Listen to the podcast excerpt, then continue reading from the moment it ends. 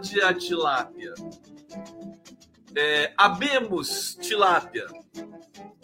Tilapicamente, estou acá com os teres. Quem, não, quem tá vindo pela live pela primeira vez não sabe, gente. Eu sou normal, viu? Eu sou normal. É o seguinte, a gente brinca aqui com a palavra tilápia, porque para mim é a palavra mais sexy da língua portuguesa, tá? É, que na verdade é indígena, né? Só podia ser. Bom, gente, é, saudações democráticas, começando mais uma live do Conde aqui ao vivo, pela TVT de São Paulo, pela TV 247, pelo Prerrogativas, pelo Opera Mundi e demais parceiros do Condão. É, eu, vamos, vamos falar. Eu quero, quero falar um pouco da, da Glória Maria, porque, enfim, ela é, é uma figura simpática da, da, da, do jornalismo brasileiro, né? Hoje o dia ficou muito. O noticiário ficou muito em cima da Glória Maria, até uma overdose, mas a gente. Isso se explica, né? É, e dividido entre, entre a despedida da Glória Maria e a, a, o escândalo, né? As revelações que o Marcos Duval bombásticas, né? Revelações bombásticas, gravíssimo, gravíssimo. Eu estou aqui com muitas informações é, sobre esse tema para vocês, informações em primeira mão. Aguardem aí que já vão chegar, né? É, e também falar do caso Daniel é, Silveira, né? Que foi preso. Olha, eu eu estou achando a gente está num momento bom, viu? Bom, a esquerda não gosta de, de dizer que que as coisas estão indo bem e tudo mais, mas é por isso que eu sou um revoltado também, né? Em todo lugar. É, eu acho que as coisas estão estão indo de bem a melhor, né? Porque o governo está com o domínio da situação. Nós praticamente, claro que não se encerrou a crise de moral pela qual passa as Forças Armadas brasileiras, mas o Lula conseguiu dar um jeito para lá. O 8 de janeiro foi, foi veio a calhar, né, para essa situação toda, acabou funcionando positivamente é, para o governo, embora o trauma seja grande, mas funcionou positivamente. Nós temos aí os resultados estão aí, vitórias acachapantes é, do governo, do Planalto nas eleições do Congresso, por ter aberto uma avenida para aprovar é, novos projetos para aprovar reforma, reforma tributária. Então, uh, e, e a, o enfrentamento uh, ao genocídio Yanomami, né? O Bolsonaro cada vez mais perto da prisão, isso é consenso, né? Eu comecei a falar isso em janeiro e, aliás, muito, muito antes, né? Já falava muito antes. E agora as pessoas já estão falando, né? É, comumente comumente, né? Comumente é, pela, pelo jornalismo afora. Mas vamos falar um pouquinho da, da Glória Maria. Vamos lá, porque existe uma demanda. Sempre achei uma figura. Digam, digam que digam alguma coisa para Glória Maria aqui no chat, né? Das impressões de vocês. É, da, da importância que ela teve nas vidas de vocês e tal, uma figura. É engraçado, hoje o Maurício Sticer, que é um comentarista de televisão, ele disse uma coisa muito séria muito, que é muito verdade, né? A Glória Maria era jornalista e era uma personagem da teledramaturgia da Globo. Aliás, o jornalismo da Globo é, é, um, é, um, é um jornalismo dramatúrgico, né? Porque eles fazem toda uma mise-en-scène ali e tudo mais. Mas eu achei que isso tem muito a ver, porque a Glória Maria era uma figura, né? Ela era teatral, né? Ela fazia reportagens, ela se envolvia, ela era doida de pedra, né? Pulava de bang jump, andava entre balão, era uma coisa maluca, realmente, né? Devia ganhar bem para fazer tudo isso, né? Disseram assim: por que, que não passaram a imagem, a cena dela fumando maconha na Jamaica? Pois é, o Jornal Nacional não passou essa cena. Ela fumou maconha na Jamaica? Ah, então ela merece todo o nosso amor, todo o nosso carinho tá aqui. Vamos, não sei se vocês vocês devem ter visto, né?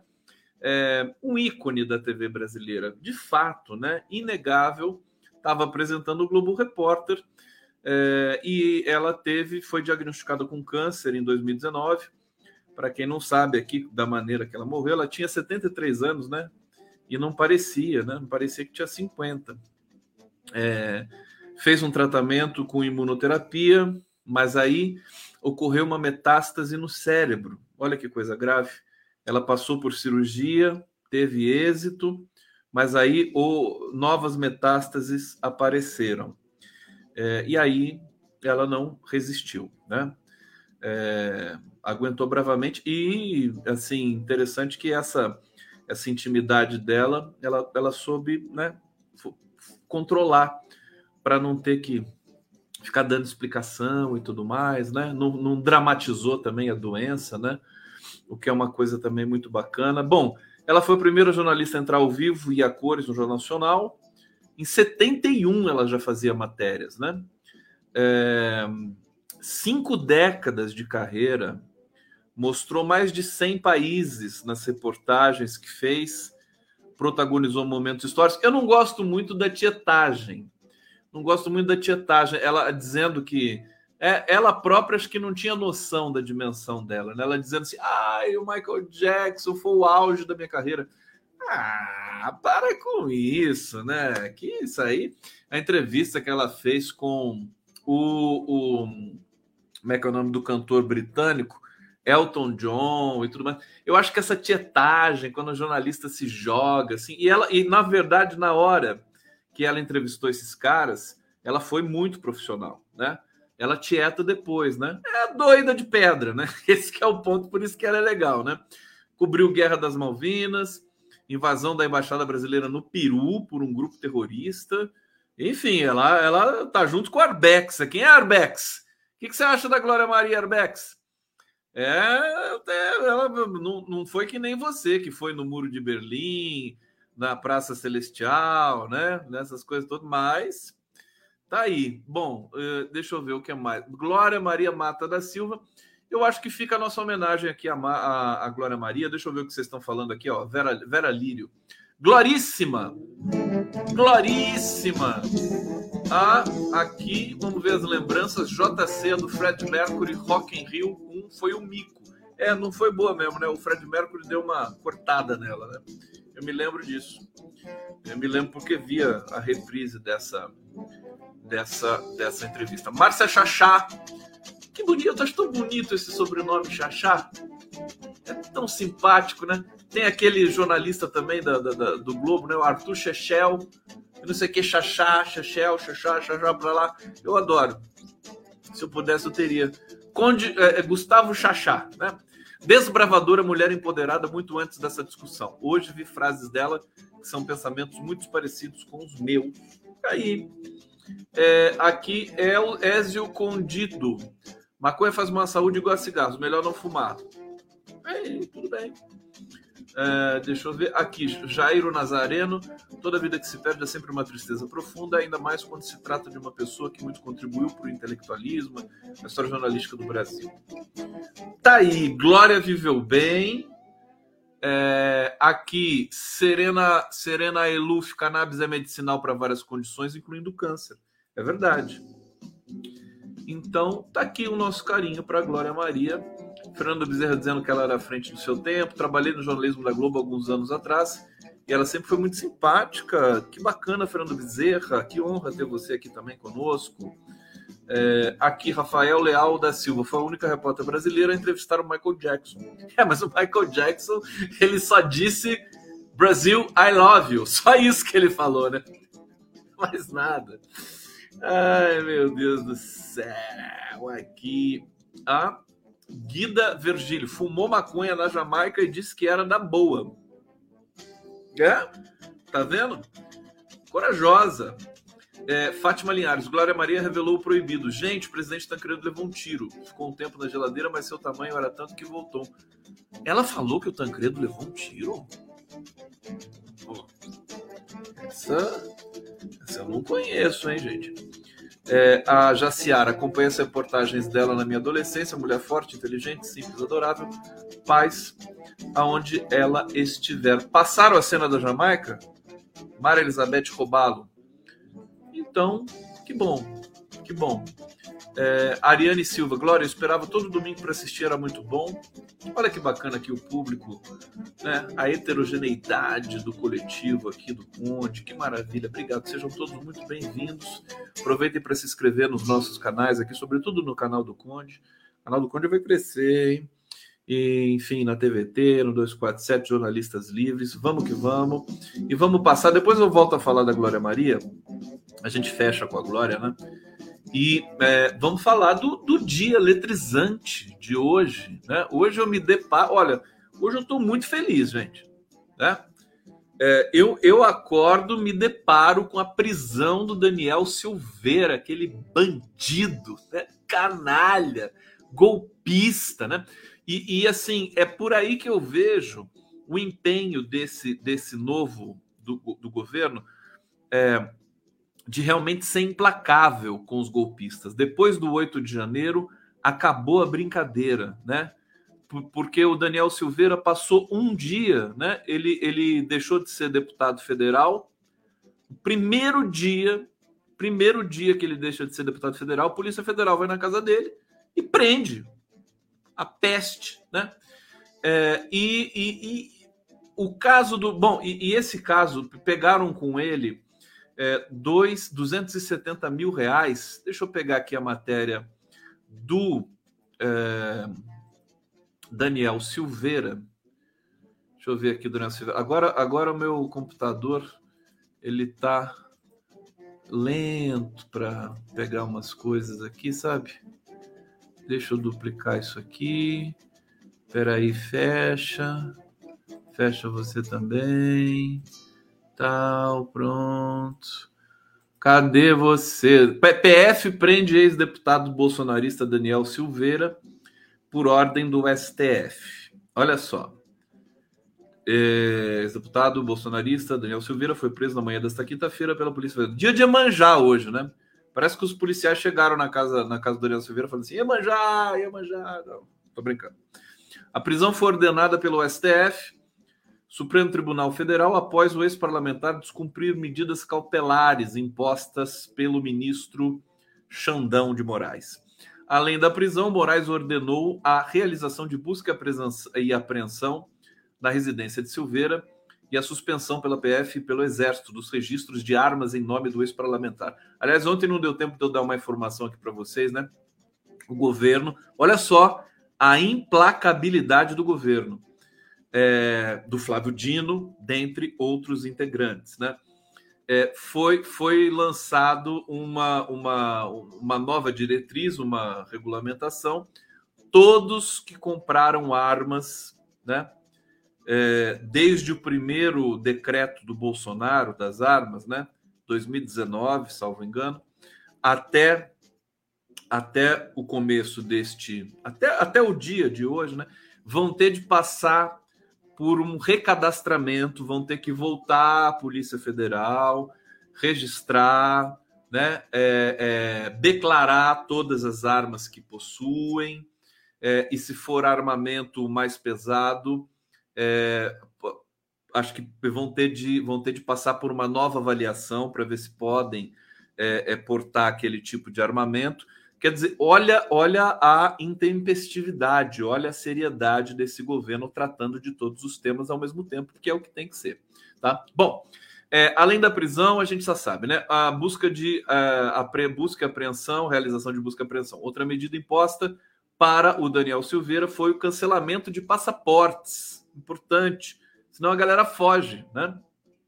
De acordo com a decisão de Moraes, Silveira também está proibido de receber visitas além dos familiares advogados, e de conceder entrevistas sem autorização prévia do STF. Em resumo, perdeu mané, cana para você de novo, né? Perdeu, tá preso é, e vai vai pagar, cara. Você vê que não adiantou nada quando é, o, o, Bolsonaro é, deu perdão, né? O indulto para o Daniel Silveira. Tanto que o Alexandre de Moraes, naquele momento do indulto, falou: não, tudo bem, pode dar o indulto, é prerrogativa do presidente. Mas agora Bolsonaro não pode fazer mais nada. Aliás, gente, Bolsonaro está num, num processo de desespero é, com tudo que está acontecendo no Brasil. Né? A derrota ontem né, no, no Senado do Rogério Marinho foi, foi, foi uma derrota muito difícil para o bolsonarismo. Né? Eles contavam com aquilo lá. Veja, a, a, essa, é, eles tentam ganhar essas eleições parlamentares e tudo mais no grito, na base da chantagem, na base da ameaça, ameaça na internet, é, é, como é que é o nome daquilo? É, assassinato de reputação, esse tipo de coisa. Só que agora não deu certo. Agora, meus caros, você tem a política de volta. Agora você tem Lula. Você não está é, é, fazendo. Se, esse, se, esse, se essa galerinha do PL. É, eu acho que a gente precisa inverter um pouco os papéis. Se essa galerinha acha que fazer oposição ao Lula vai ser fácil, tira o cavalinho da chuva. O Lula é muito hábil. No primeiro momento em que é, a, a candidatura do Rogério Marinho começou a causar uma espécie de preocupação, o Lula colocou, deu a ordem, né? Os emissários foram lá negociar, conversar com os senadores e teve sim, né, oferta de cargos e tudo mais, é assim que funciona. Imediatamente resolveu sair, não teve a menor chance. O, e, mas lembrando para vocês, isso foi na véspera, viu? foi na última hora. É assim que acontece. Sabe, o Lula aguenta a pressão sabe fazer política. Né? Então, esses caras não vão ter muita chance, não vão ter muita chance. Eu fico preocupado com o seguinte, é, porque nós, nós estamos num momento em que, a, em, em que o cenário, o, o, o, panorama político brasileiro, né, ela está tá, tá em mutação, está em mutação. Expulsaram a Joyce Hasselman, né, do PSDB, a Mara Gabrilli saiu do PSDB, o PSDB está murchando, o PSDB era uma espécie de referência tempos atrás, né, polarizava com o PT, era uma polarização a princípio civilizada, em comparação com Bolsonaro, tudo é civilizado, mas também ela não era lá muito essas coisas, né? O PSDB usou de muita violência também. Vamos lembrar que o quem iniciou esse processo sangrento que, pelo qual o Brasil passa ainda hoje foi o senhor Aécio Neves, né? Aécio Neves. É, mas o, o, esse, esse cenário vai mudando, o PT se volta a se consolidar, partido grande, partido que tem é, é, identidade, engajamento, popularidade no Brasil. E, que, e qual é o outro campo? Qual que é o outro campo da política brasileira? Ainda é o bolsonarismo. Você não tem outro campo ainda. E, e, e o bolsonarismo está muito fraco, está muito enfraquecido. Tá? Eu também discordo daquela visão de que o bolsonarismo é forte e tal. Não é forte coisa nenhuma. Está fraco, perdeu, perdeu a terceira seguida. Bolsonaro perdeu a eleição em é, perdeu a eleição em outubro, perdeu a eleição em é, no final de outubro, começo de outubro, no final de outubro, primeiro, segundo turno, perdeu primeiro turno, perdeu o segundo turno, perdeu o terceiro turno, que foi o 8 de janeiro, e perdeu o quarto turno, que foi essa tentativa de é, é, né, tomar o Senado para produzir ali um enclave golpista dentro do governo Lula, inclusive um enclave de ameaças ao STF e ao Alexandre de Moraes. Então eles estão eles estão vulneráveis, estão vulnerabilizados.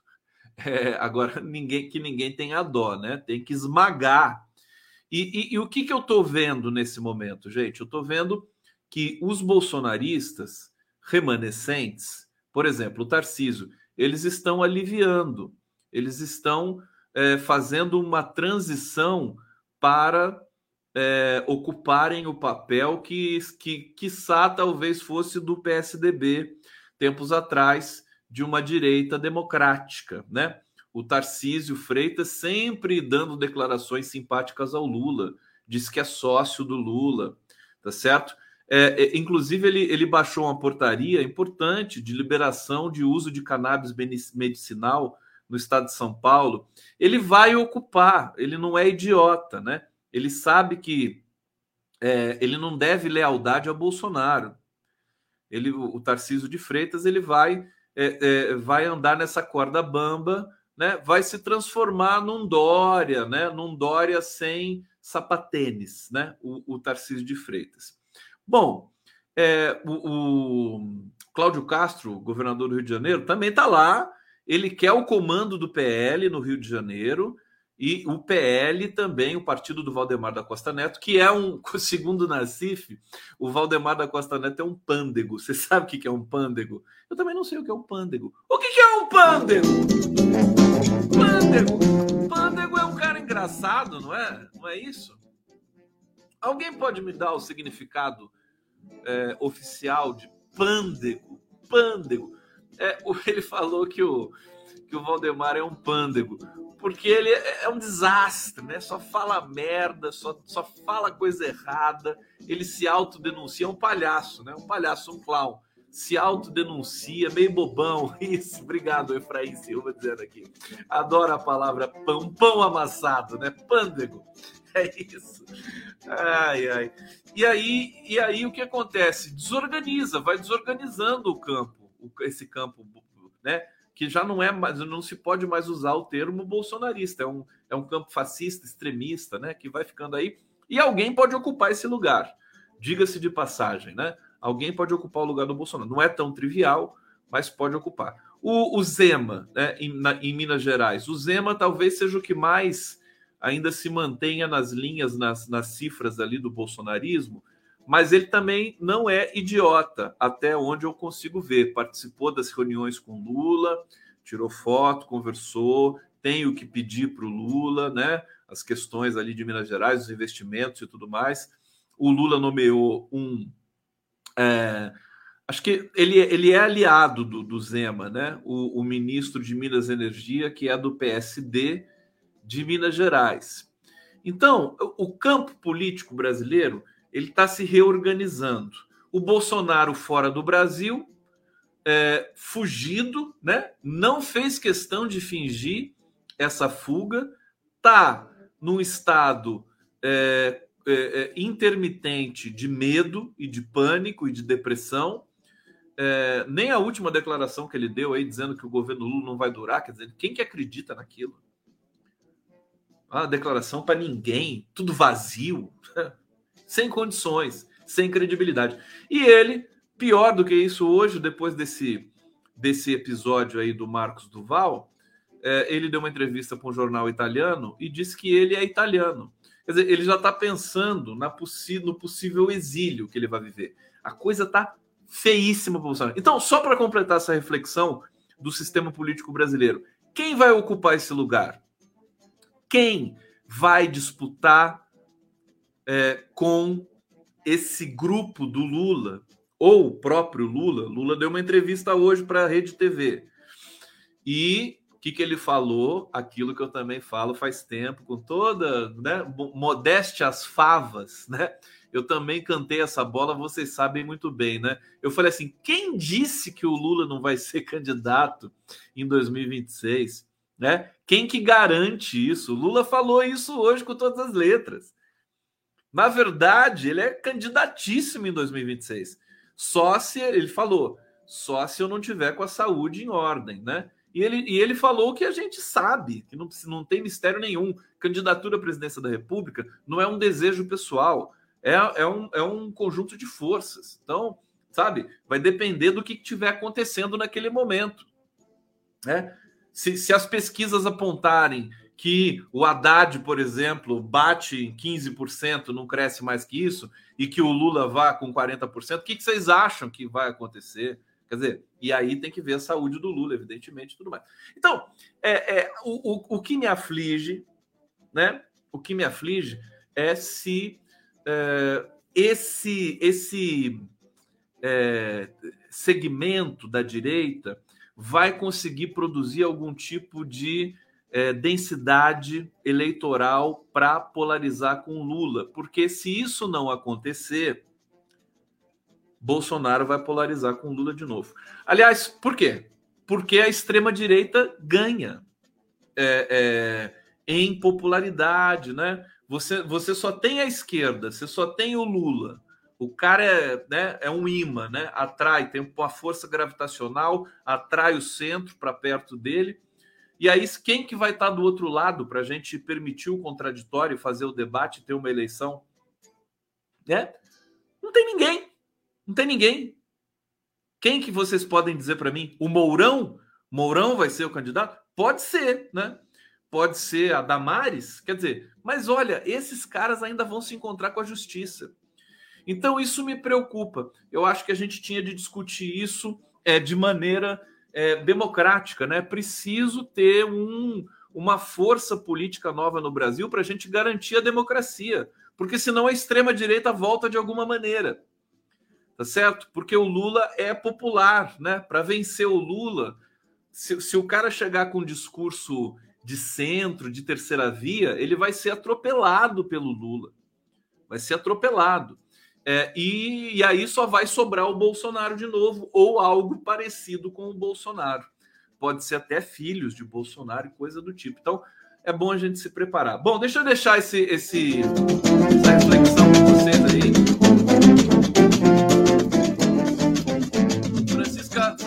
Souza está dizendo aqui, se Bolsonaro, se, se, parafraseando Sebastião Lazzaroni, se Bolsonaro for italiano, eu sou o Papa. e Bolsonaro disse que é italiano. Aqui, deixa eu ver o que vocês estão falando aqui. Conde, você não gostava da Glória Maria? Eduardo Mossman. Não, eu, eu não tinha nada muito. Não, não tinha. Eu de, posso ter falado alguma coisa aqui em algum momento pela, pelo meu ranço da Rede Globo, né? que produz um jornalismo repetitivo e tudo mais. A Glória Maria conseguiu dentro da Rede Globo, mas, por exemplo, as pautas do Globo Repórter, com todo respeito, sabe, são pautas assim despolitizantes, sabe? Não fizeram investigação séria nenhuma com relação à política brasileira. Então, é uma crítica que possivelmente eu fiz aqui, dirigida à Glória Maria e a essa galera da Globo aí. Mas, evidentemente, eu estou prezando aqui, respeitando o momento dela né? A Zenaide Borer está dizendo que pândego significa alegre e, e, e engraçado. É, Boulos, presidente, futuramente Iraci Gomes. Vamos lá. O futuro a Deus pertence. Rosa Eleutério, cacete, Bolsonaro estará preso e inelegível. Inelegível com toda a certeza desse mundo. Agora, preso, praticamente também.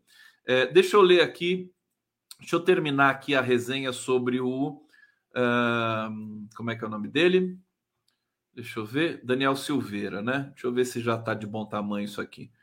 Bom, as condutas do réu que insiste em desrespeitar as medidas cautelares impostas nesses autos, referendadas pelo plenário do Supremo Tribunal Federal, revelam seu completo desprezo pelo Poder Judiciário, comportamento verificado em diversas ocasiões durante o trâmite desta ação penal. Então, é, Daniel Silveira preso. Agora ele não sai mais de lá, né? Agora Daniel Silveira não sai mais.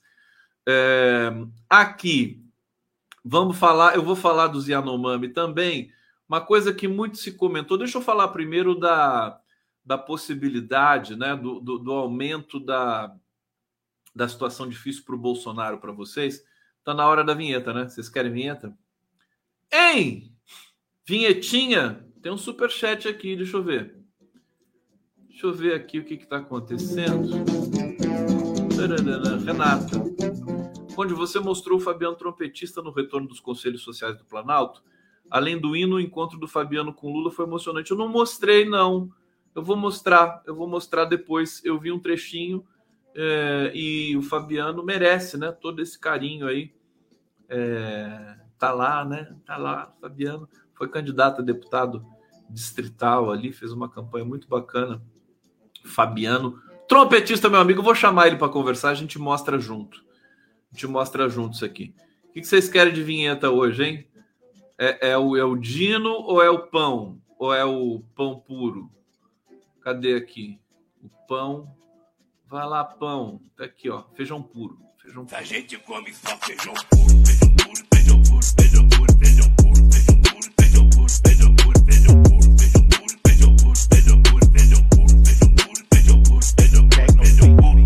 e a gente não come um taquinho de carne. Tá aí o Lula com seu taquinho. Olha isso aqui, gente. Senadores dos Estados Unidos culpam Bolsonaro por 8 de janeiro e pressionam por extradição. Agora não são só os deputados, são senadores também. O cerco vai se fechando cada vez mais. Ninguém quer o Bolsonaro no planeta. Ele vai ter que sair do planeta. Talvez ele pudesse ir para o espaço, né? O, o, Elon Musk mandar lá na nave, né? Na, aquela nave para o espaço. É o único lugar que ele poderia ser aceito essa altura do campeonato, né? Olha só, gente, há pouco mais de uma semana da visita de Lula aos Estados Unidos. Vamos lembrar que o Lula vai para os Estados Unidos no dia 10, né? dia do boleto. Vocês conhecem o dia de boleto? Dia 10, né? Já vão separando o dinheiro aí, né? Nove membros do Partido Democrata apresentaram no Senado uma resolução pedindo que o presidente Joe Biden examine prontamente pedidos de extradição de ex-autoridades do Brasil ligadas aos ataques golpistas às sedes dos três poderes em Brasília no 8 de janeiro. Podia aproveitar, extraditar também aquele verme do Alan dos Santos, né? Qual mais? Se, se o Olavo de Carvalho tivesse vivo, também mandava de volta. Mas é, tem mais alguém que tá, está fugido lá, né? Acho que é o Zé Trovão, né? Ou o Zé Trovão está preso. Bom, redação do texto obtido aqui pela, pela jornalista Patrícia Campos Melo foi liberada pelo senador Bob Menendez, presidente da Comissão de Relações Exteriores da Casa. O material busca responsabilizar o presidente Bolsonaro por ter motivado o que chama de cerco violento às instituições. Tá muito feio, né? Para os Estados Unidos eles acolherem um ditadorzinho genocida vagabundo de uma república de bananas que já não é mais de bananas agora, porque tem Lula na presidência e tem o povo brasileiro, que é maravilhoso, mas né, para eles fica essa imagem de um ditadorzinho vagabundo genocida. Né? É feio, é feio. Ou prende ou devolve. É, condenamos o cerco violento ao Palácio do Planalto, ao Congresso, à Suprema Corte do Brasil, conduzido por apoiadores do ex-presidente, evento que foi alimentado em parte por desinformação disseminada durante vários meses por Bolsonaro. É, o ex-presidente está nos Estados Unidos desde o fim de dezembro, piriri pororó. Alvo de diferentes ações que pedem sua ineligibilidade por abuso de poder, incitação a ataques golpistas, e agora tem essa história do Marcos Duval, que eu já vou chegar lá para vocês. É, deputados democratas já tinham enviado uma carta à Casa Branca pedindo que o Departamento de Justiça responsabilize né, é, o Bolsonaro pelos ataques no Brasil é, e pedindo também a extradição. É, deixa eu ver o que mais nós temos aqui. Enfim, o Bolsonaro, a vida dele está difícil lá nos Estados Unidos. Não sei se ele vai, por quanto tempo ele vai aguentar. Se ele vai para outro país, né? Se ele vai tentar ir para outro lugar, ou se ele vai encarar, de fato, aqui a realidade brasileira, a justiça no Brasil. É, isso aqui é importante. Ainda tem mais aqui outras outras é, desdobramentos. Né? Ministros do STF dizem, já dizem haver elementos para pedir quebra de sigilo de Bolsonaro por golpismo. É, o ex-ministros generais Augusto Helena e Braga Neto também seriam alvo de investigações. Gente, olhem, olhem bem no, nos meus olhos. Olhe bem para os meus olhos, olhe bem para você. O fato é que a gente perdeu toda aquela magia na live do. Olhe bem nos meus olhos, né? Vocês vão ver Braga Neto e Heleno presos, tá bom? Eu tô prometendo isso para vocês, tá? olhem nos meus olhos, me cobrem. Braga Neto e Heleno serão presos ainda neste primeiro semestre. Vou ser um pouquinho otimista com vocês, tá? Tá aqui, né? Não, eu não tem condições, né, de deixar barato esse, esses bandidos, né? Olha só, ministros do Supremo Tribunal Federal avaliam que há elementos suficientes para pedir a quebra de Bolsonaro, a quebra de sigilo de Jair Bolsonaro, ex-ministros é, Augusto Heleno e Braga Neto é, também é, podem ser alvos das, alvos das investigações. Aqui, Vamos pegar um trecho aqui. São três os fatos que justificam a quebra dos sigilos. A minuta encontrada na casa do ex-ministro da Justiça de Bolsonaro, Anderson Torres.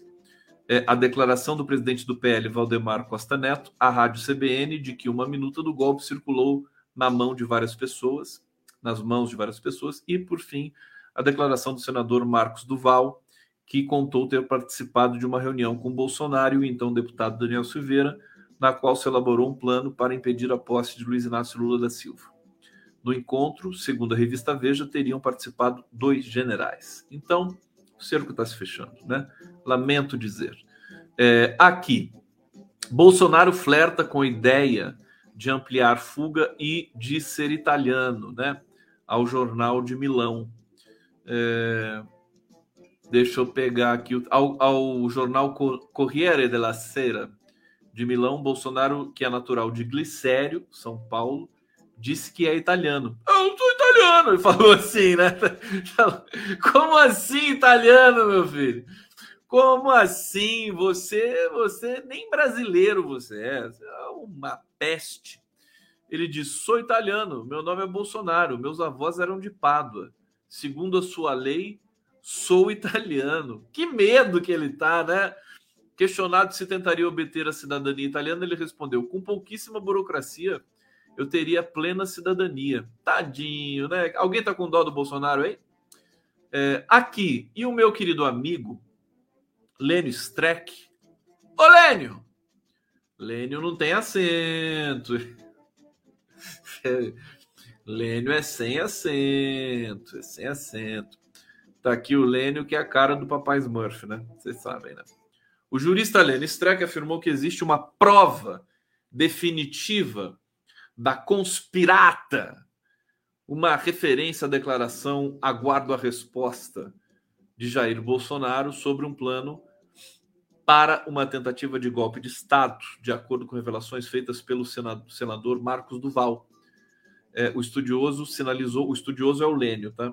Ô Lênio, você é estudioso? É? Você estuda muito? Ou você é só aquele talentoso que sabe tudo sem estudar? É, estudioso sinalizou que o ex-ocupante do Planalto tem poucas possibilidades de não ser punido. Temos várias versões de Duval. Se inventou, ferra Jair Bolsonaro. Se não inventou, ferra Jair Bolsonaro. Tudo muito bizarro. Muita esperteza ou tabajarismo? Mistério. É o Lenny Streck no seu glorioso Twitter né? Sempre lá no Twitter. Deixa eu fechar algumas janelas aqui para é, organizar melhor o meu o meu uh, processo aqui de leitura com vocês. Tá tudo bem? Vocês estão curtindo aí? Vou botar mais uma vinhetinha do fundão aqui para vocês. Ó.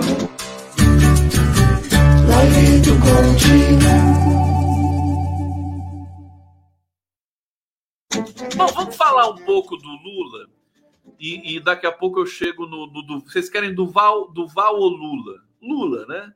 O Lula deu uma entrevista para o Kennedy Alencar hoje, né? Para TV, para Rede TV. Por que ele deu uma entrevista para a Rede TV, que é, uma, que é uma rede tão chinfrim, né? Por que será, né? Eu sei. Eu sei porque. Vocês querem saber por quê? Eu não vou falar, não. Muita maldade eu falar uma coisa dessa. Eu só, só posso falar coisa positiva desse governo. Não posso falar fofocas internas, né? Não posso. Bom, Lula assina... e daí ele deu uma entrevista pro, pro uh, Kennedy Alencar e uh, falou um monte de coisa, mas um monte, um monte. Olha, é para é para acabar, né? Bom, primeiro, ele sinalizou possível mudança na autonomia do Banco Central após Campos Neto, né? Quando Campos Neto sair de lá, pode ser que alguma coisa mude, né? É, ele disse que pode buscar rever a autonomia do Banco Central. Né? Ele diz o seguinte: quero saber do que serviu a independência. Eu vou esperar esse cidadão terminar o mandato dele para a gente fazer uma avaliação do que significou um Banco Central independente. Olha como o Lula é democrático, né? Ele não devia ser tão democrático assim. É democrático demais. Democrático demais, ninguém respeita, né? Vai esperar o Campos Neto sair? Vai, cola no, no, no rabo dele, no Campos Neto, sabe?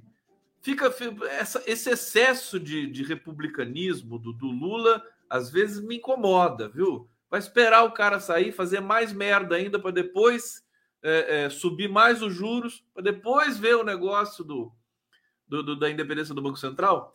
Aqui, ele diz: questionado se poderia haver mudança em relação à autonomia, ele disse: Eu acho que pode, mas quero dizer que isso é irrelevante para mim.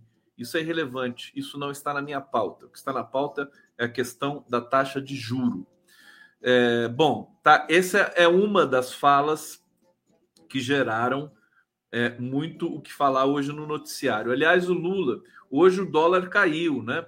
A gente tem uma percepção. O Nassif falou que é muito cedo ainda para isso, mas eu sou, como eu sou abusado, né? Eu acho que o, o mercado ele já está se é, re, re, reorganizando, reenquadrando nos parâmetros de um governo democrático e com cérebro no Brasil. A gente tem agora um ministro da Fazenda que, por mais que ele não agrade o mercado, ele tem um cérebro. Né? O Paulo Guedes não tinha um cérebro. Não tem cérebro. Né? Vocês já viram isso aí? Não tem.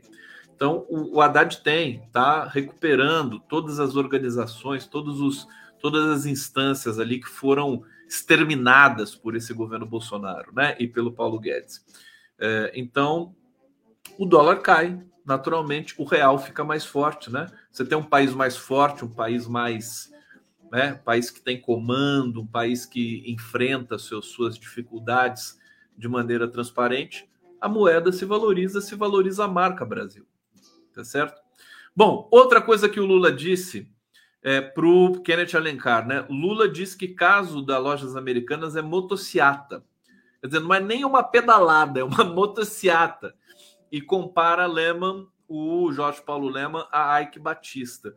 O que é péssimo para o Jorge Paulo Lehman, porque se ele for realmente comparado ao Ike Batista, ele vai preso, né?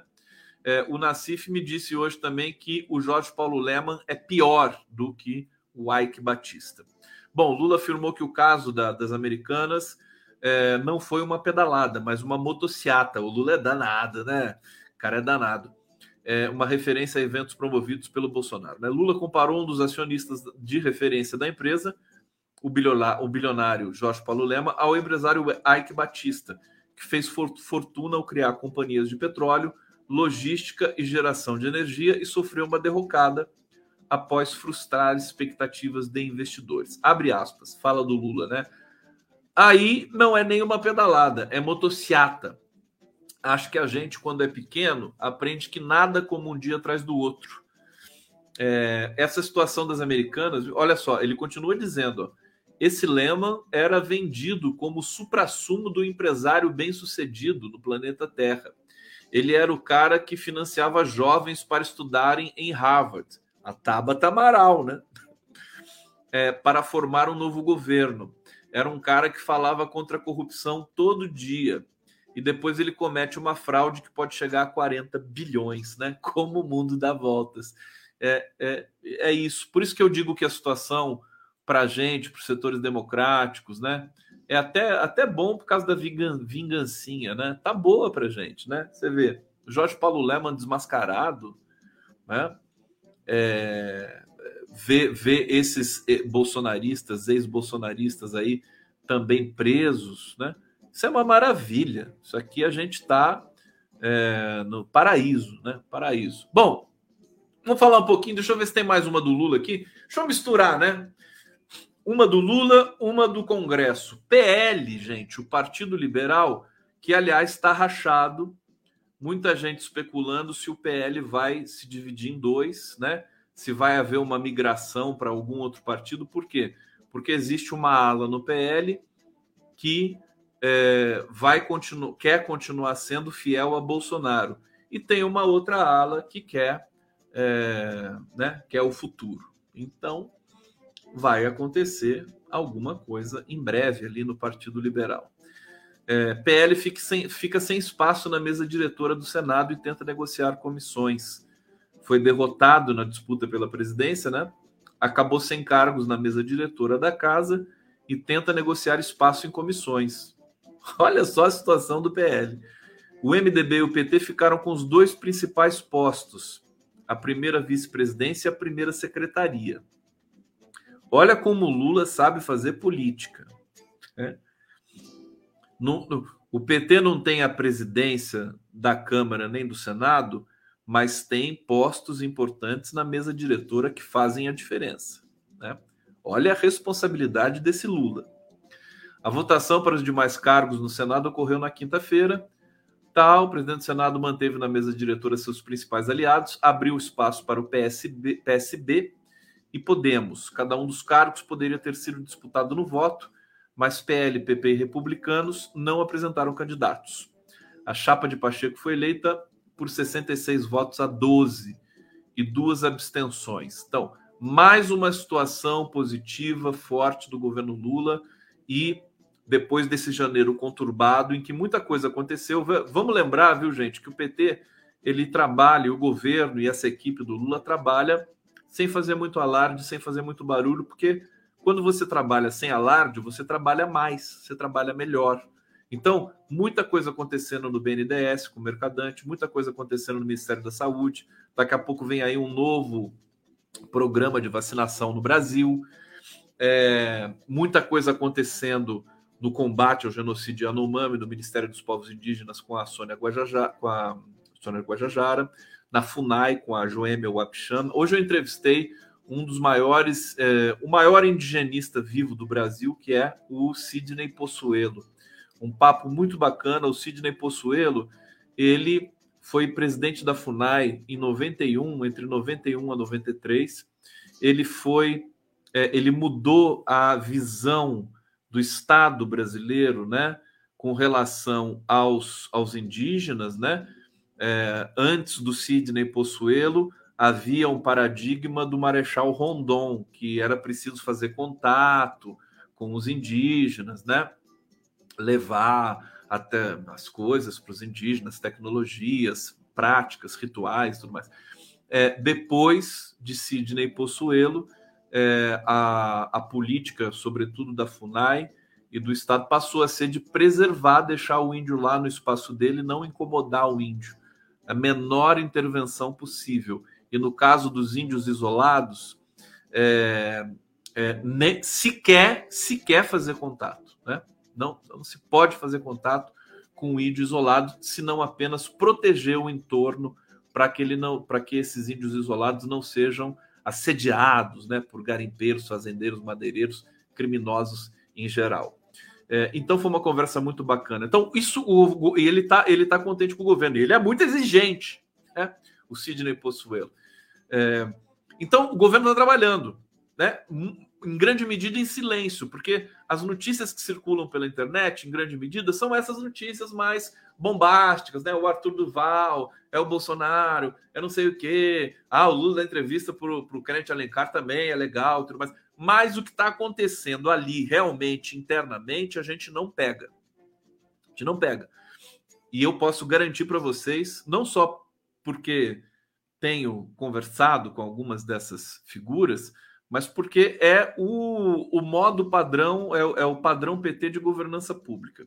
Eles trabalham, eles trabalham de sol a sol, de madrugada a madrugada, né? E tem que trabalhar muito para fazer é, os, os ministérios voltarem a ter operacionalidade, porque todos eles foram muito destruídos pelo, pelo governo Bolsonaro, pelo Temer, mas sobretudo pelo Bolsonaro. Bom, vamos para mais uma. Vamos falar do Marcos Duval? O Marcos Duval! Marcos Duval pirou, gente. Ficou doido. O que aconteceu com ele? Ele tomou, tomou alguma coisa, né? É, porque ele de repente resolveu falar que o Bolsonaro tinha pedido para ele gravar o Alexandre de Moraes para incriminar o Alexandre de Moraes e eles darem o golpe e não permitirem que o Lula assumisse a presidência da República, suscitando a hipótese de que haveria tido fraude nas eleições, né? É, manipulando aí um áudio com Alexandre de Moraes. Tá lá, ele disse tudo isso, repetiu, né? Disse que disse, disse no primeiro momento que o Bolsonaro fez essa proposta para ele, depois voltou atrás, disse que foi o Daniel Silveira, Aí, nesse meio tempo, o Flávio Bolsonaro já apareceu diz, confirmando a conversa, quer dizer, produzindo prova contra ele próprio, contra o próprio pai, né? É, dizendo que a conversa aconteceu. Só o fato dessa conversa ter acontecido já é razão para prisão preventiva do Bolsonaro. Entendeu? O STF só não fez isso ainda porque ele está avaliando os riscos e né, o que, que pode estar tá em jogo aí politicamente, né? Bom, Marcos Duval muda a versão, tenta isentar Bolsonaro, recua de renúncia no Senado. É, e ele disse que ia renunciar ao mandato dele no Senado. Ele tem mais quatro anos de mandato de senador, né? Bom, então foi durante a madrugada dessa quinta, ele fez uma transmissão ao vivo pelas redes sociais, afirmou que a revista Veja publicaria uma reportagem mostrando que Bolsonaro tentou coagi-lo a dar um golpe de Estado junto com ele. A gente está lendo esse comportamento do, Arthur, do, do Marcos Duval como medo, né? Eles estão com medo, os bolsonaristas, ex-bolsonaristas estão com medo, é, porque estão vendo que o cerco está se fechando, as pessoas estão sendo presas e ninguém vai proteger eles. O Bolsonaro passou uma impressão de é, é, que ninguém seria punido, de impunibilidade para os seus seguidores, apoiadores, que agora ela não se confirma. Certo? Não está se confirmando. Né? O Anderson Torres, ex-ministro de Bolsonaro, preso. Né? O comandante da PM do DF, preso, também é bolsonarista. Né? É, então, ele, agora o Daniel Silveira. Então, esse pessoal, eles estão é, com muito medo. Né? Bom, horas depois, o senador recuou da acusação direta e disse que Bolsonaro só ouviu o plano do deputado federal, do ex-deputado federal Daniel Silveira, e afirmou que iria pensar a respeito. Quer dizer, não muda nada. É, a, a, imprensa está explorando a mudança de versão do, do Marcos Duval, mas se o Bolsonaro falou, se ele só ouviu, não muda absolutamente nada. É o parecer do Lenny Streck, né? Ele está envolvido do mesmo jeito. É, apesar disso, Duval contou é, que se encontrou com os dois porque recebeu uma ligação do próprio, então, presidente da República, e que entrou no local da reunião em um carro da presidência. Quer dizer, Bolsonaro conspirou 24 horas por dia, toda aquela história, tá deprimido, tá escondido, e tá não sei o que, piriri pororó. Ele tava assim, deprimido, escondido, cagando na calça, mijando na cueca, tudo mais, mas tava conspirando. Estava conspirando. Olha, eu não. Mais uma vez, olhem nos meus olhos. Já falaram que eu tô colheira aí, porque eu tô trabalhando muito, acordando cedo e dormindo tarde. Mas olhem nos meus olhos que a terra há de comer, junto com essas olheiras que a terra há de comer também. Tá? É, Bolsonaro, Braga Neto, General Heleno serão presos, tá? É, vamos, vamos aguardar. Claro que não pode ser de um dia para o outro, mas o caminho é esse. Bom, vamos para mais uma fala do Lula que provocou muita, muita repercussão aqui nas redes, que é o seguinte: olha, Lula abre brecha. Negócio do Lula abrir brecha, não sei não, viu? Para disputar a reeleição e defende punição a Bolsonaro. Lula, eu sei que o Lula arregaçou o Bolsonaro nessa entrevista. Ele falou assim: é, Bolsonaro, tenho certeza que ele está envolvido com o 8 de janeiro. Arregaçou. O Lula, ele, ele tem o um controle, ele é bruxo. O Lula é bruxo. Ele tem um controle narrativo. A, a imprensa acha que está que tá atacando Lula, que está se dando bem e tudo mais. Tadinha da imprensa. Tá sendo. Né, o Lula põe a imprensa no bolso. É impressionante. Né? Porque à medida que essas essas revelações sobre o Bolsonaro vão saindo, ele vai ele vai tensionando também o discurso, né? Vai começando falar, falar cada vez mais dos envolvimentos do Bolsonaro e é a palavra de um presidente da República, né? E não só de presidente da República, mas do Lula. O presidente Luiz Inácio Lula da Silva deu declaração em entrevista abrindo uma possibilidade de concorrer à reeleição em 2026 apesar de ter descartado essa hipótese. Lula disse que precisa aproveitar a vida e que agora não pensa em ser candidato. No entanto, né, ele disse: isso se, pode haver uma situação delicada e se ele se sentir com saúde perfeita. É, então é isso, eu já falei. Olha, ele disse o seguinte: ó, se eu puder afirmar para você agora, eu falo, não serei candidato em 2026. eu vou estar com 81 anos de idade, preciso aproveitar um pouco minha vida, porque eu tenho 50 anos de vida política. Isso é o que eu posso te dizer agora. Agora, se chegar no momento, tiver uma situação delicada e eu estiver com a saúde, porque também só posso ser candidato se eu estiver com a saúde perfeita, mas com a saúde perfeita, 81 de idade, energia de 40 e tesão de 30, aí eu posso ser candidato. Bom, hoje ele está com tesão de 20, né? Tanto tá com tesão de 20 que ele tá entregue para Janja, né? Que, que, ele tá a Janja pode tudo lá, né? Então é tesão de 20, adolescente, o cara fica apaixonado, né? Não sabe o que faz, aquela coisa toda. Agora, se hoje ele tem tesão de 20, lá para é, 2026 ele vai ter tesão de 30. Aí sim, esse sim é um grande tesão. É um tesão cadenciado, né? Pensado. Tesão de 20 é ejaculação precoce, né? Agora, tesão de 30 é outro papo. É melhor ainda. Entendeu?